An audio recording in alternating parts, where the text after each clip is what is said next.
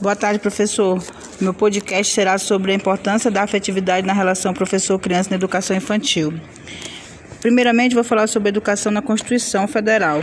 Ela traz no seu artigo 6 a educação como um direito social. Por isso, ela tem que ser trabalhada de forma completa. Como a afetividade faz parte do processo de ensino-aprendizagem, vou falar um pouco dela.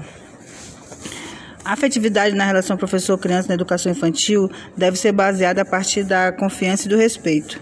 A educação, a educação afetiva é defendida por importantes autores da área na educação, como Vygotsky e Vallon, entre outros. Para Vygotsky, existe uma relação muito grande entre afetividade e aprendizado, pois quanto mais o professor trabalha a afetividade na sua relação com seus alunos, mais eles aprendem. Já para Vallon, a afetividade é importante, pois existe reciprocidade entre o homem e o mundo social. Por isso é importante o professor refletir sobre seu papel no aprendizado do seu, no aprendizado do seu aluno e verificar o como esse trabalho está realmente alcançando seu objetivo. Esse foi meu podcast porque eu estou fazendo meu TCC sobre é, esse tema, então como eu estou trabalhando nele, eu quis falar sobre isso.